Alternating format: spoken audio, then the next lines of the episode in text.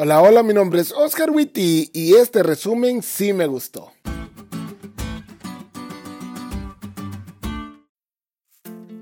Feliz sábado, chavos. Ayer platicábamos con Denis sobre la lección, porque sí, cuando nos llamamos también hablamos de la lección, porque está bien cool, pues. Y decíamos que la lección de esta semana nos gustó mucho. Así que en el resumen de hoy vamos a ver al menos dos cosas que nos servirán para el repaso en nuestra casa o grupo pequeño en este sábado. Número 1 tus circunstancias influyen para entender la Biblia.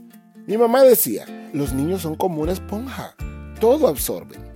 Esto para decir que todo influye en el aprendizaje de los niños. Y cuando crecemos, ¿qué crees que sucede?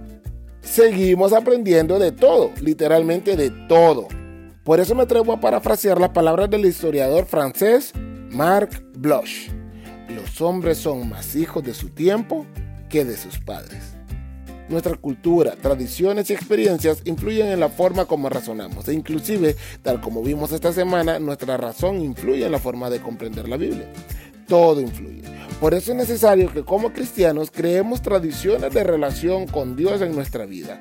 No nos dejemos influenciar por la cultura y creemos experiencia con Jesús para que nuestra razón le dé la preponderancia a la Biblia. Y número 2. A pesar de las circunstancias, la Biblia sigue siendo la ley. Con todo, no podemos obviar que nuestros contextos son tan diferentes el uno del otro, que nuestra comprensión de la Biblia tiende a estar sesgada en muchas ocasiones.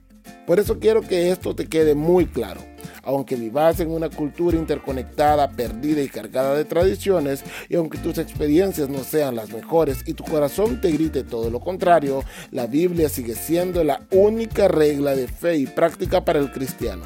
Es totalmente confiable y por eso la aceptamos toda. En esto conviene seguir el ejemplo de Jesús, que nació en una cultura llena de tradiciones y tuvo experiencias desagradables en el lugar en el que creció, porque ese era un lugar tan malo que se dudó que cualquier persona buena pudiera salir de ahí. Sin embargo, en la boca de Jesús siempre había un escrito hasta.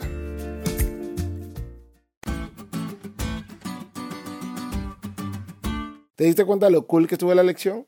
No te olvides de leerla y compartir este podcast con todos tus amigos. Es todo por hoy, pero mañana tendremos otra oportunidad de estudiar juntos.